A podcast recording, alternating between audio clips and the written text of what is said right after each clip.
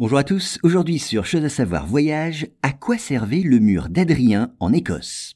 Alors construit au 1er siècle de notre ère par l'empereur Adrien, le mur du même nom marqua la présence romaine dans le nord de l'Angleterre.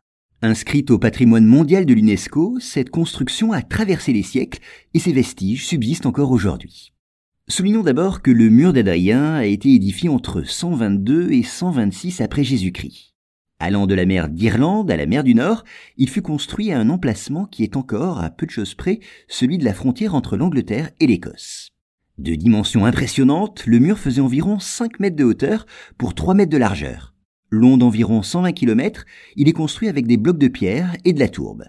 Par ailleurs, 300 tours et environ 80 fortins sont adossés à ce mur à intervalles réguliers. Et du côté de l'Écosse, l'édifice est longé par un glacis de protection et un large fossé. À l'époque, des troupes auxiliaires qui assistaient les légions occupaient des camps permanents qui gardaient la frontière. Mais quel fut le rôle exact de ce mur d'Adrien? Eh bien, il est l'un des symboles visibles de la puissance romaine. Avec les routes, les villes et les monuments, cet ouvrage imprime dans les pays conquis la marque de la civilisation du peuple vainqueur. Et puis le mur d'Adrien est également le point le plus septentrional de l'Empire romain. Certes, il est vrai que le mur d'Antonin, construit en 142, sera édifié encore plus au nord mais il ne tiendra sa position qu'une dizaine d'années. Dès 160 après Jésus-Christ, le mur d'Adrien devient à nouveau la position romaine la plus avancée dans cette partie de l'Empire. Elle lui permet de jouer son rôle essentiel, surveiller la frontière et défendre les possessions romaines.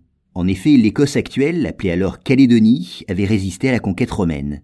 Aussi, les peuples qui l'habitaient, et notamment les Pictes, représentaient une constante menace pour les Romains. À noter enfin qu'il est également possible que des postes de contrôle, destinés à recueillir des taxes, aient été établis le long du mur d'Adrien.